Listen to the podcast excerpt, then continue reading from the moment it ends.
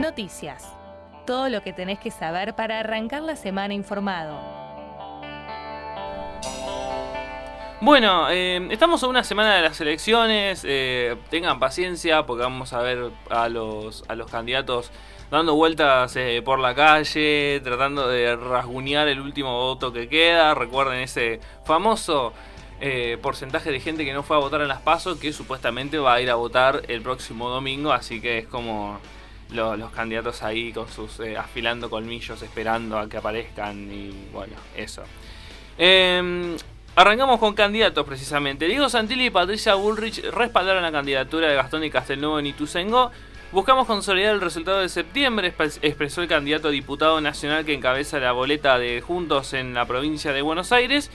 Y eh, afirmó que el nuevo escenario, eh, estoy hablando en este caso de Patricia Bullrich, es que el país va a ser más republicano y tendrá más equilibrio. Bueno, eh, me parece que entonces la ciudad de Buenos Aires no está dentro del país. Somos una, una cosa aparte. Claro, no, lo digo porque si se confirman los resultados van a tener dos tercios en la legislatura. Van a poder vender Costa Salguero así. Ay, qué copado. O sea, viene buenísimo. Buenísimo. Eh, unos copados. Así que estuvieron con- eh, junto a vecinos y vecinas en gimnasio cubierto del Club Gimnasia de Esgrima de Ituzaingó en marco de una reunión de la que también fue parte Graciela Ocaña, que es también eh, integrante de la nómina eh, al Congreso Nacional, y el ex intendente de San Miguel, Joaquín de la Torre, que aspira a ingresar al Senado bonaerense. Así que, bueno, eh, eso, estamos en esa etapa en donde vienen los candidatos, eh, momento en que recorren territorio, así que... Recuerdan que había algo más que el límite de sus casas. Claro, claro, que no sabemos dónde es. Porque viste que, ay no, porque yo vivo en tal lugar, y- pero tengo domicilio en tal otro, entonces puedo ser candidato sí, por sí, ese sí, lugar. Sí, sí, yo creo que viven algo así como. ¿Vieron el de, el de los Simpsons que vive en el agua, viste, en el barquito en el agua o en una cosa así? Se puede así. ir en cualquier momento. Olvídate, olvídate. Va para otro lado. Ah, listo, yo estoy acá. Ah. Bueno, así que eso, más, más que nada, eh, recu- recuerden eso de que ya la semana que viene eh, se vota. Recuerden revisar el padrón. No va a haber cambios, probablemente, o sea, nos va a tocar a, a votar En el mismo lugar en el el mismo anterior. lugar. Eh, la idea es que sea más ágil, que no haya tantas filas. Dicen que quieren que sea lo más parecido a la prepandemia posible.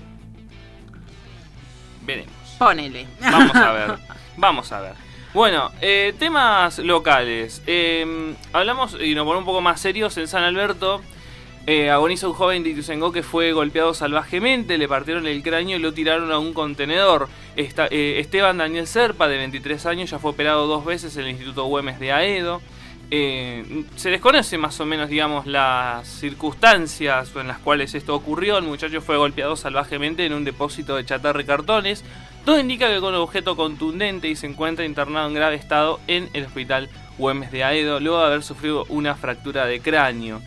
Eh, se supone de que eh, fue, fue a hacer una changa con un amigo y que en ese lugar una persona eh, con la que había trabajado antes, había trabajado en este lugar, según lo que se reconstruye, ¿no? Vieron con estas cosas, Sí, sí, lamentablemente, sí. es como que todavía no, no está del, del todo. Eh, bueno, este hombre recibió a la víctima el grito de rastrero, me robaste, y le partió la cabeza con una madera. Eh, y bueno, eh, después lo tiraron a, un contenedor y, y bueno, lo- l- eh, amigos lo llevaron al domicilio y de ahí lo llevaron al hospital del Bicentenario y después al hospital Güemes de Aedo.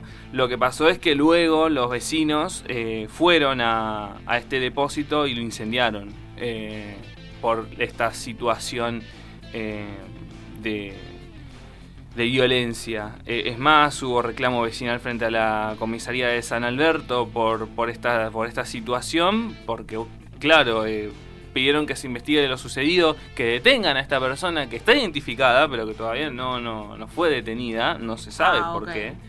Así que, bueno, es, digamos, lamentable lo que, lo que ocurre en esta...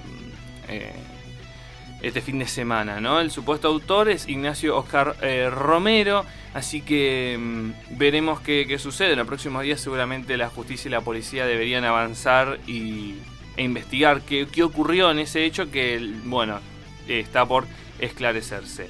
Em, tema, eh, otro tema, foro, el Foro Municipal de Seguridad tiene un nuevo presidente, fue elegido en estos días. Eh, el organismo integrado por las organizaciones civiles y entidades intermedias de nuestra ciudad eligió con el voto de los presentes a Jorge Barney, actual vicepresidente de la UCIADI, así que será el titular del Foro Municipal de Seguridad, que más que nada tiene como tarea eh, trabajar en conjunto con el municipio para, para tratar de eh, buscarle soluciones al problema de la inseguridad, que lamentablemente es un tema que muy actual. Así que, bueno, veremos cómo continúa esto eh, a, tan, a tan pocos días de, de las elecciones. Así que bueno, eso más que nada en términos de noticias, la verdad bastante conciso, tranquilo. Pasamos entonces a la parte deportiva. Y voy a arrancar por Ituzengo. Voy a arrancar por Ituzengo. Bien, bueno. Eh, Ustedes saben de que esta es la fecha libre. O si Ituzengo esta, esta fecha por la primera C no juega. No juega, le toca fecha libre, ¿no? Y es él, eh, era el puntero. Eh, pero lamentablemente un empate sobre el final lo dejó esto a una definición de infarto. ¿Por qué? Porque Verazatei, que es el puntero actualmente por una diferencia de, goles, perdió. Así, así, que están a mismo, misma, misma cantidad de unidades. Verazatei es primero por la diferencia nada más. O sea, Verazatei y después Si Situzengo, esta última fecha, gana. Tiene que perder Verazatei para eso.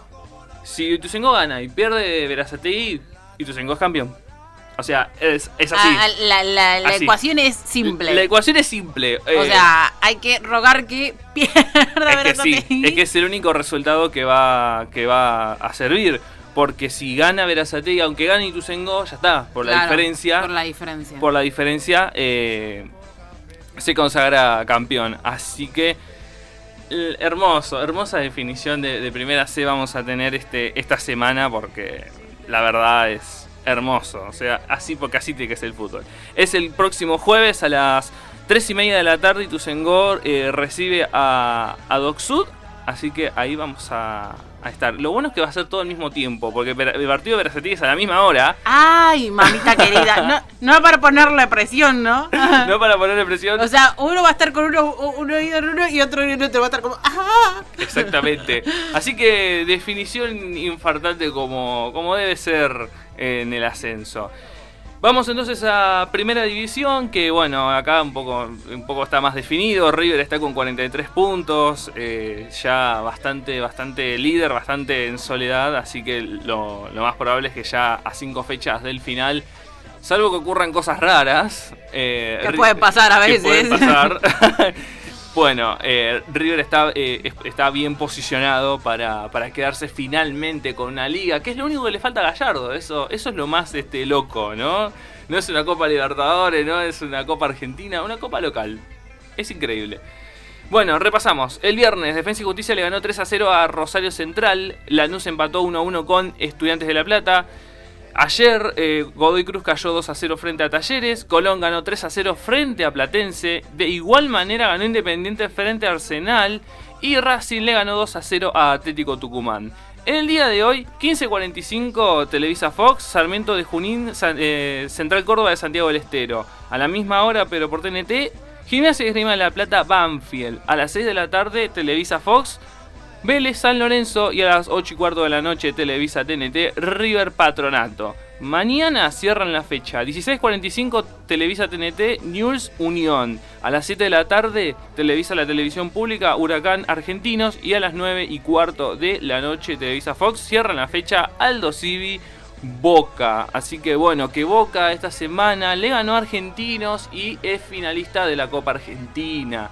Importante esto porque eh, si logra consagrarse campeón, se asegura una plaza en Copa Libertadores. Así que, bueno, vamos a ver qué, pasa con eso. Esta semana también, el jueves, eh, mm, eh, el jueves no, perdón, el viernes, porque la mayoría de los partidos de, estas fechas Comebol va a ser el jueves, salvo el del viernes. El viernes, eh, a las 8 de la noche, Juan, Uruguay y la Argentina. Sigue la, eh, la, fecha 13 de la eliminatoria.